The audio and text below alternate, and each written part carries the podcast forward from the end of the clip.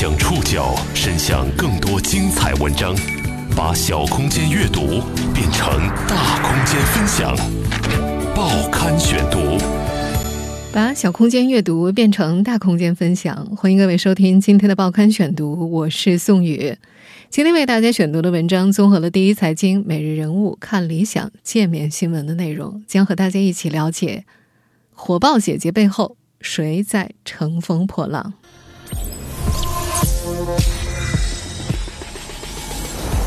今夏最火的综艺节目，非《乘风破浪的姐姐》莫属。连续几周，她都承包了大众娱乐话题。每个年龄的女生都有她自己的魅力，我为什么要否定自己呢？我现在已经到了我的黄金时期啊！有人说，这档节目的出现缓解了女性的年龄焦虑；也有人说，它分明加剧了大众对女性的刻板印象。但无论如何评价，一个不容争辩的事实是，它火到无人能超越。这档综艺为什么能火？它的成功真的意味着三十加的女性开始乘风破浪了吗？报刊选读，今天和您一起了解火爆姐姐背后谁在乘风破浪。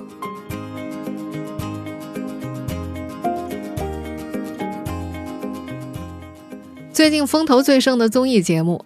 当然是乘风破浪的姐姐。六月十二号首期节目上线九小时，播放量就破亿，连续一周居全网综艺热度冠军。如今已经播到第五期了，收视、热度、争议依然不减，有近十万人在豆瓣给这档综艺节目打出了八点二分的高分。因为这档节目，很多人的周末有了新的盼望，也有了新的谈资。大家乐于探讨自己眼中每个姐姐的面目。也乐于把很多情节放在显微镜下细细的探讨，更乐于传播姐姐们的各种八卦。浪姐的盛况很容易让人联想到二零零五年的夏天。给我一双翅膀，能够接近太阳。那时还没有芒果 TV，周五的夜晚属于湖南卫视，属于另一档全民高度参与的节目《超级女声》。在互联网还没有将人们紧密连接的时代，很多人发着每条五毛钱到一块钱的短信为偶像投票。有些玉米甚至会搭着飞机飞往另一座城市，举着海报在街头巷尾拉票。据说在那年超女总决赛那晚，湖南卫视的收视率高达百分之十一点七五，直到今天依然被看作收视神话。毕竟，就连常年占据全国收视榜首的新闻联播的收视率也仅仅十一个点。在那年，《时代周刊》把一期封面留给了李宇春，并把它定义为中国新偶像。而新偶像背后的制造者是内地选秀教母龙丹妮。当时，她的团队当中有一个叫做吴梦之的女孩，主要负责各类选秀节目的幕后撰稿。如今，十五年过去。吴梦之已经成为了《乘风破浪的姐姐》的总导演，他运用自己擅长的温情文案，为浪姐写了那段饱受好评的开场。三十而立，丽色骏马，飞云踏海。我们关心成功，也关心失败，更关心每个人要面对的那座山。尤其是那句。每个女人历历一生，都在面对性别与年龄、生活与自己的追问，击中了无数女性的内心。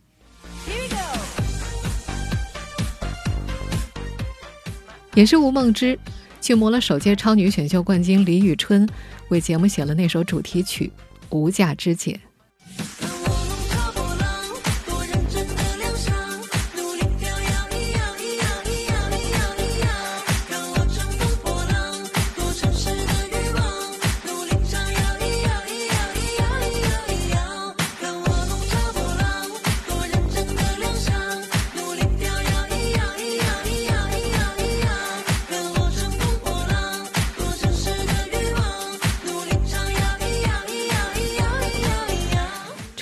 极其洗脑的旋律，歌词里还唱到：“还我的狂妄，还我的荒唐，打翻青春的鸡汤，管你脸方不方。”这段出自李宇春之手的歌词，似乎标榜这档节目会刺破女艺人的刻板印象，会关注真实的女性成长。不管节目是否真的做到了，屏幕的另一端被戳到痛点的观众们欣然地接过了这碗鸡汤。节目从上线以来，一直火到了现在。在二零二零年沉闷不前的娱乐业，浪姐的表现似乎是一个奇迹。浪姐为什么会火？她的红火背后又反映了怎样的社会现状？报刊选读继续播出：火爆姐姐背后，谁在乘风破浪？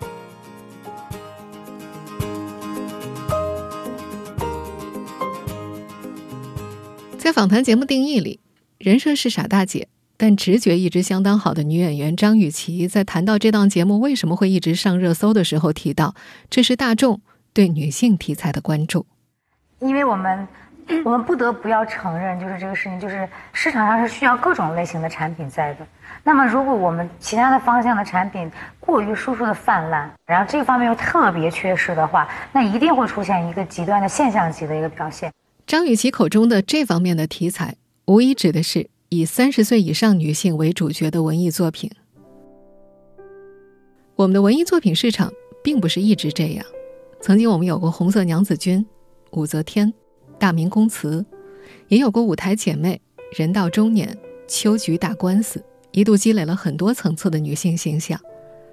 但是这些年，在所谓的影视热潮当中，女性题材、女性的美，不但没有拓宽，反而变得越来越单一了。一茬一茬的年轻女孩，越来越瘦的身材，越来越小越精致的脸庞，非常青春又非常短暂，花期一过就零落成泥碾作尘。下一茬的年轻女孩已经在等着了。在影视剧中，成年女性、老年女性逐渐的隐身了，她们逐渐成为年轻女性背后的绿叶、模式化的工具人。这种年龄和性别叠加的困境是如此的普遍。美国作家苏珊·桑塔格也曾经说过，男性可以经历两个阶段的美，一种是青春年少，另一种是年老时的沧桑。而女性只有一种，在好多人的观念中，美好像不属于那些老去的女性。文雅一点叫做美人迟暮，直白一点，老女人、大妈都成了骂人的话。而娱乐圈里关于中年女演员境遇的讨论，早从2018年开始，就会时不时跳出来成为热点。早在2018年浙江卫视播出的综艺节目《我是演员》当中，演员杨蓉这样感慨：“自己演了那么多年的戏，然后年龄现在也是三十加了，但是呢，因为在这个市场上一直还在维持着一种少女人设，怕被淘汰。”这番言论撕开了中年女演员处境艰难的事实。而在2019年的 FIRST 影展上。海清则携姚晨、马伊琍等女演员，呼吁导演和制片人给中年女演员机会。我我说一句实话，我们中的大部分人是被动的，市场、题材各种的局限，常常让我们远离一些优秀的作品，甚至从创意之初就把我们隔离在外。大量中年女演员正值最好的阶段，她们既有职业经验，也有生活经验，却无戏可演。只能演妈妈、婆婆这样的角色。妈妈、婆婆本身并不是问题，问题是他们在剧集当中、在电影当中只是服务性的设置，扁平、单一，甚至是扭曲、刻板的形象，比如恶婆婆、慈母等等。她没有鲜活的人生，没有独特的灵魂。这样的现状非常畸形，就像张雨绮所说的那样，有些过于泛滥，有些。又过于缺失，考虑到娱乐产业的权力机构极其分明，如果不是势不得已，市场又有强烈的需求，这些女演员们大概不会发出这样的声音。我们足够足够的专业，我们也一定会比胡歌便宜，和他一样好用。希望大家给我们多的机会。好，我就想说，我真的不想当监制，也不想搞制作，我只想好好的当一个安静的女演员。请各位导演给机会，谢谢。娱乐圈内中年女性的遭遇，某种程度上映射了整个社会的女性焦虑。塑造美的形象，建立美的标准，曾经是艺术工作，如今却由强大无所不在的娱乐工业接手。借由电影、电视、时尚秀，这些或美或丑的形象，在潜移默化当中影响了观众的观看经验，进而影响了他们对自己、对他人的看法。一个最为普遍也最为直接的例子就是，由于镜头的拉宽效应，人必须非常非常的瘦，上镜之后才刚刚好。这种影像效果在若干年间一点一点加强了大众对于瘦的执念，而这些由娱乐工业打造的美的标准。也在无形中为很多女性提供了一种理想生活的模板，有无数的女孩会通过整容、滤镜、装扮去模仿偶像，模仿这种美。但在另外一方面，也有越来越多的女性因为现实和影像的不相符合，感到越来越焦虑。毕竟，我们大多数普通人是永远也没有办法成为明星的，也根本过不了偶像剧当中的日子。那么，这些普通的生活不符合所谓美的标准的人生该怎么办呢？这种焦虑起先是无形的，是一种无法说出的不安和不满。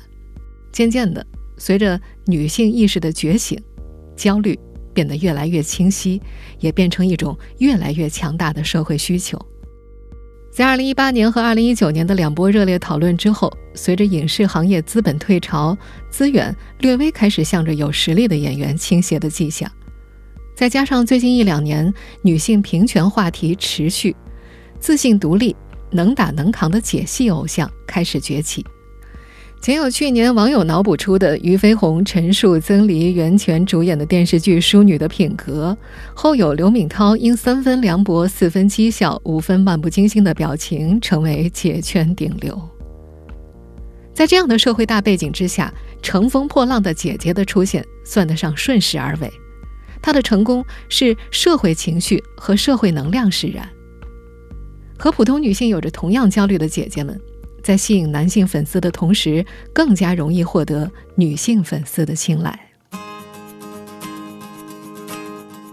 因为这档节目，有人把2020年称为“姐姐元年”，觉得年龄焦虑被这档节目声势浩大的打破了，属于中年女性的时代终于到来了。那么，这档节目真的打破了外界对中年女性的刻板印象吗？报刊选读继续播出，火爆姐姐背后谁在乘风破浪？从二零零五年的超级女声到二零二零年的创造营，十五年来，选秀节目已经完成了对市场的教育，它已经演化成了一种日趋成熟的商业模式，并且定期会成为年轻人们津津乐道的生活谈资。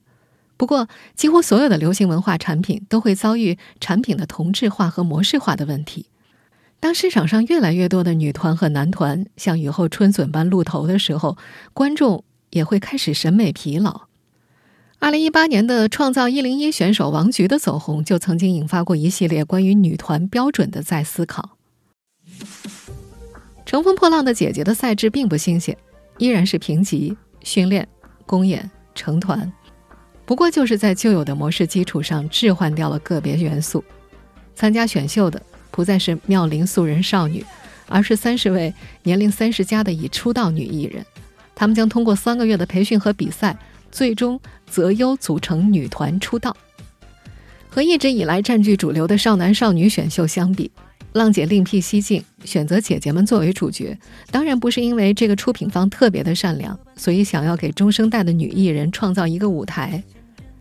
节目就是产品，芒果 TV 看中的自然还是姐姐们的话题度，看到了其中的商业价值。因为虽然一个姐姐没流量，但一群姐姐一起玩就不一样。毕竟谁都不是没有故事的姐姐。而在大众当中还存在一种刻板印象，就是女明星比普通人更作。浪姐的总导演吴梦之之前还策划过另外一个真人秀《花儿与少年》。在那档综艺节目当中，许晴、宁静、毛阿敏等诸位姐姐之间的暗流涌动，至今仍为人所津津乐道。对比看，湖南卫视的另一档女明星真人秀节目《偶像来了》就一派祥和，收视率一点也不怎么样。对于寻求刺激和真实的观众来说，已经很难满足他们的需求了。现在和青春偶像们谦逊乖巧、任你折腾，对着镜头只敢说感谢和梦想的画风不一样的是，混迹娱乐圈已久的女明星们基本不肯按剧本走。当然，这种设置完全也可能是综艺节目剧本的一部分。所以我们能够看到，这档节目的节目组总是能够抓住姐姐们的呢喃、耳语、眼神、小动作，甚至脑补他们的内心戏，并且用极具网感的语言打成花字，写成旁白。比如在前几期当中，黄圣依在上台试音的时候叫停导演组，面对评委给出的舞台表现分，阿朵会直言不可能，我这个表现力炸裂。再比如宁静不肯自我介绍，录制当中多次打哈欠表示犯困。伊能静直接面露不悦，告诉摄像师：“能不能不要让我配合你们，你们来配合我？你们能不能必为了我配合我一下，别让我配合你们，让我舒服的做行吗？好吧。”节目组也乐于呈现姐姐们区别于乖巧青春偶像的不配合。相信大家一定发现了，这些细碎的展现熟女之桀骜的花絮，不仅是社交媒体上各个营销号着力渲染的点。同时，也是节目出品方想要炒作和宣传的点。他们太知道这些东西有多大威力了。姐姐们本人自然也知道。有一位姐姐的经纪团队在接受《第一财经》杂志采访的时候，直言不讳地表示：“公司当然知道自家艺人被消费，但那不重要。而且，他们不想让外界讨论艺人及团队在这个问题上有多么功利。毕竟，对于明星来说，被消费。”同时也意味着被关注，被关注意味着流量和收益。这不，多位姐姐在被关注之后，都获得了新的广告代言。所以，乘风破浪也好，兴风作浪也罢，在流量和收益面前，节目是否打破了对中年女星的刻板印象，似乎已经变得不是那么重要了。如此看来，这注定是一档社会价值大过综艺价值的节目。节目的制作人太清楚观众想要的是什么，大众最终获得的观看体验也都是被设计过的。而在这档节目不断掀起热议话题的同时，节目出品方也在资本市场接连乘风破浪。报刊选读继续播出：火爆姐姐背后谁在乘风破浪？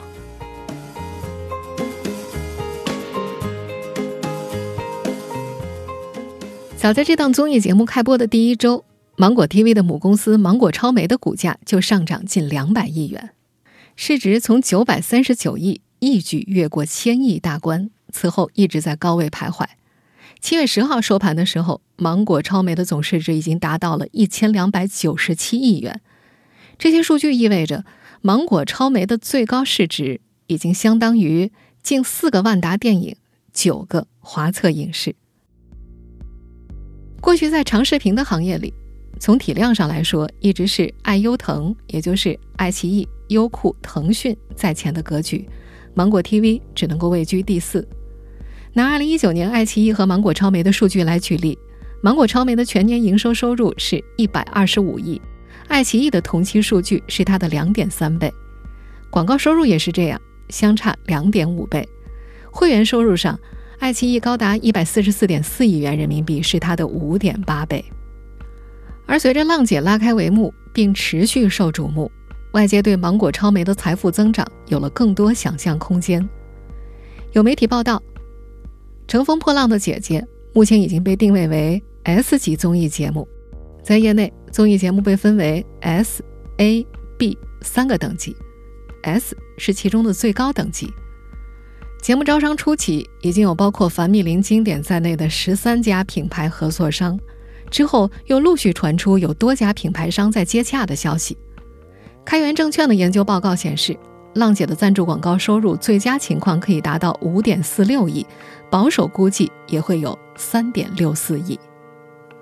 同时，在浪姐的会员收入的拉动之下，叠加其他各类综艺节目。二零二零年，芒果 TV 会员收入的最佳情况可以达到三十一点零一亿，至少也有二十五点零六亿。除了这些传统的收入模式之外，芒果超媒真正赚钱的秘籍在于直播卖货。截至目前，浪姐 IP 已经联合抖音等平台进行了十多场带货直播。我们以六月二十六号晚间的一场带货直播为例，吴昕、叮当、海璐这三位姐姐和成团见证人黄晓明出现在了芒果 TV 好物直播间。经四个小时的直播过后，姐姐们创下了三百七十一点九万的销售额、六百二十四点六万的观看数以及十六点三万的新增粉丝数。此外，网友们还可以通过芒果 TV 上上线的芒果好物直接购买浪姐的周边产品。舞台上灯光亮起，无论三十加的女性们是否能够真的乘风破浪，舞台下的资本盛宴早就热闹开宴了。围绕着三十个女人的资本盛宴还在继续，在新的爆款出现之前，它依然会继续吸引观众的眼球。但这近一个月内，舆论场里针对这档节目的反思和批评也渐渐增多。客观来说，有反思本质上是一件好事。报刊选读继续播出：火爆姐姐背后，谁在乘风破浪？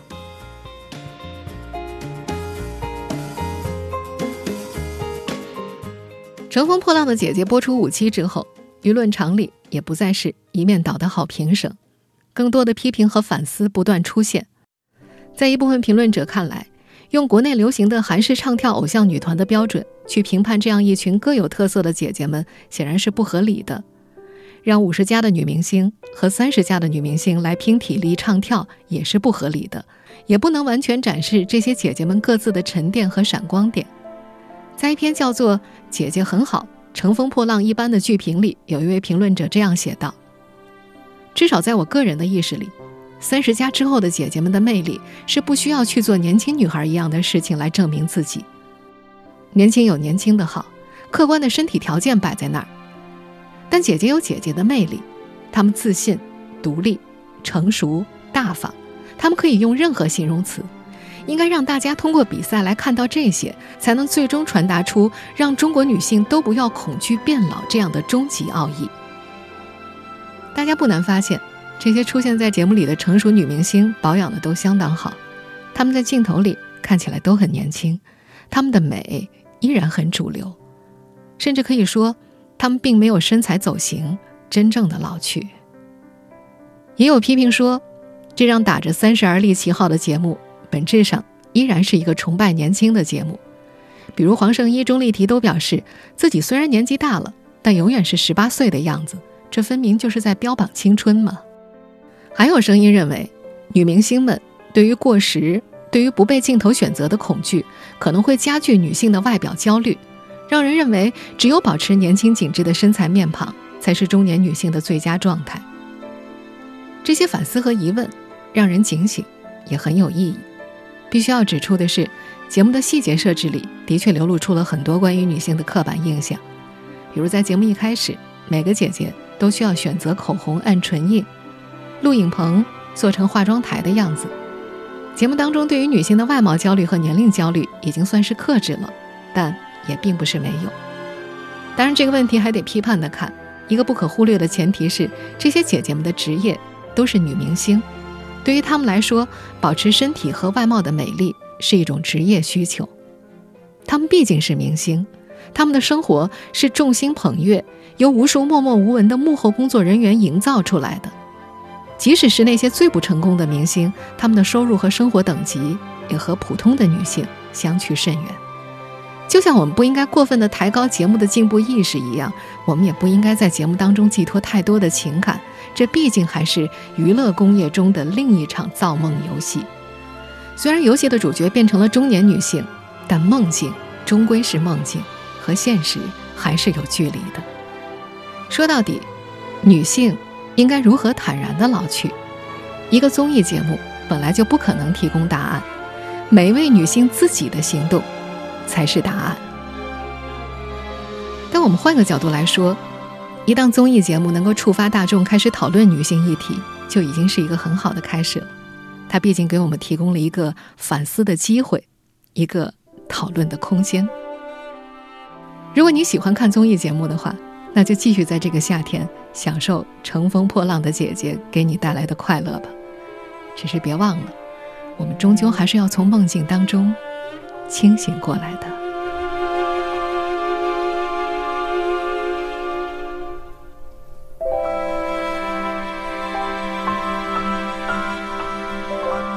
听众朋友以上您收听的是报刊选读火爆姐姐背后谁在乘风破浪？我是宋宇感谢各位的收听。今天节目内容综合了第一财经每日人物人物看理想界面新闻的内容。收听节目复播，您可以关注《报刊选读》的微信公众号“宋宇的报刊选读”。我们下期节目时间再见。